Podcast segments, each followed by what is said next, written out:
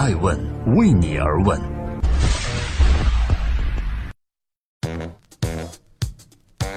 Hello，大家好，这里是爱问每日人物，我是爱成，记录时代人物，探索创新创富。今天共同关注南仁东，花二十多年时间建造了世界上独一无二的项目，如今老人却走了。当我们仰望星空时，不应该忘记这个老人。每当人们仰望星空，我们都会对无边的宇宙充满了好奇。人类也从来没有停止过对于宇宙的探索。二零一六年九月二十五日，中国具有自主知识产权、世界最大单口径、最灵敏的射电望远镜，被誉为是中国天眼的五百米口径的球面射电望远镜，在中国贵州落地启用。但是，一年之后，今天九月十七日，中国科学院天文台发布了讣告，我国著名的天文学家、中国科学院国家天文台的研究员。国家重大科技基础设施项目 FAST 工程首席科学家、总工程师、原北京天文台的副台长南仁东先生，在北京时间的九月十五号二十三点二十三分因病逝世，享年七十二岁。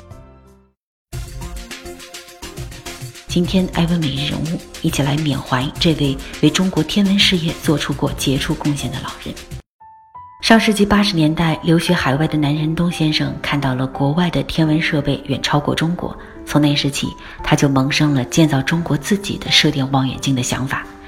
一九九四年，他正式和自己的团队开始了建造射电望远镜的准备工作。建造之前，首先要解决的问题是选址。大型射电望远镜所需要的地方，必须要尽可能的排除外界所有的电磁波干扰，这样才能更好的接收和研究来自宇宙的信号。根据这些客观要求，南仁东把自己的目光瞄准了我国的西南地区，因为这里的喀斯特地貌比较容易找出一个与世隔绝的地方。于是，他带着三百多幅遥感地图，脚步几乎踏遍了西南地区的所有洼地。攀山涉水的实地考察后，南仁东最终把地址选在了贵州省平塘县金科村大窝凼的洼坑。这个地方五千米半径内没有一个乡镇。二十五千米半径内没有一个县城，名副其实的人迹罕至，让这里也可以远离各种电磁波的干扰。在南仁东看来，这个独一无二的地方正好可以匹配这个世界上独一无二的工程。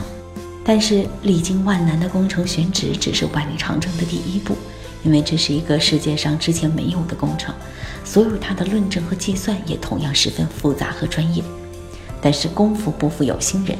二零零七年七月，国家发展和改革委员会批复了五百米口径球面射电望远镜国家重大科技基础设施立项建议书，原则同意将 FAST 项目列入国家高技术产业发展的项目规划，这个工程也就进入了可行性研究计划。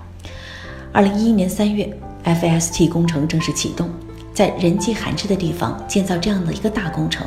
所要面对的客观自然条件可想而知。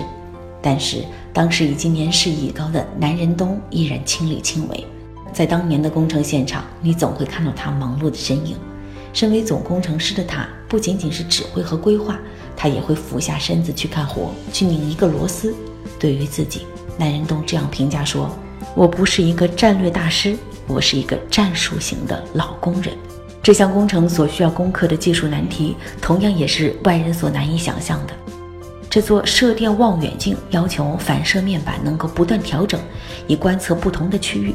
但这也意味着支撑这些反射面板的钢索要承受巨大的耐疲劳考验。这也要求南仁东必须要对现有的钢索进行技术性的改进。他为了攻克这一技术性难题，与团队一起，就像爱迪生实验灯丝一样，历经多次尝试。他说：“每一次做的例行实验，我都会在现场。”最终，我们解决了问题，也创造了一种新的钢索。在南仁东历经二十多年的努力和坚持下，二零一六年九月，FST 的工程总体竣工。现在，这座中国天眼正在睁开自己的眼睛，环顾浩瀚的宇宙。它对宇宙的深入探测，有助于人类对于宇宙起源和演化的了解。在未来二三十年内，FAST 将是我们这个星球上最先进也是最灵敏的射电望远镜。当它运行时，就可以探索宇宙中百亿光年的微弱信号了。南仁东老人在生前曾经说：“美丽的宇宙太空以它的神秘和绚丽召唤我们踏入平庸，进入无限的广袤。人类之所以可以脱颖而出，从低等的生命演化到现代这样出现了文明，就是因为它有一种对未知的探索的精神。南仁东在去世后，在国家天文台的讣告中写道：“遵其遗愿，丧事从简，不举行追悼仪式。”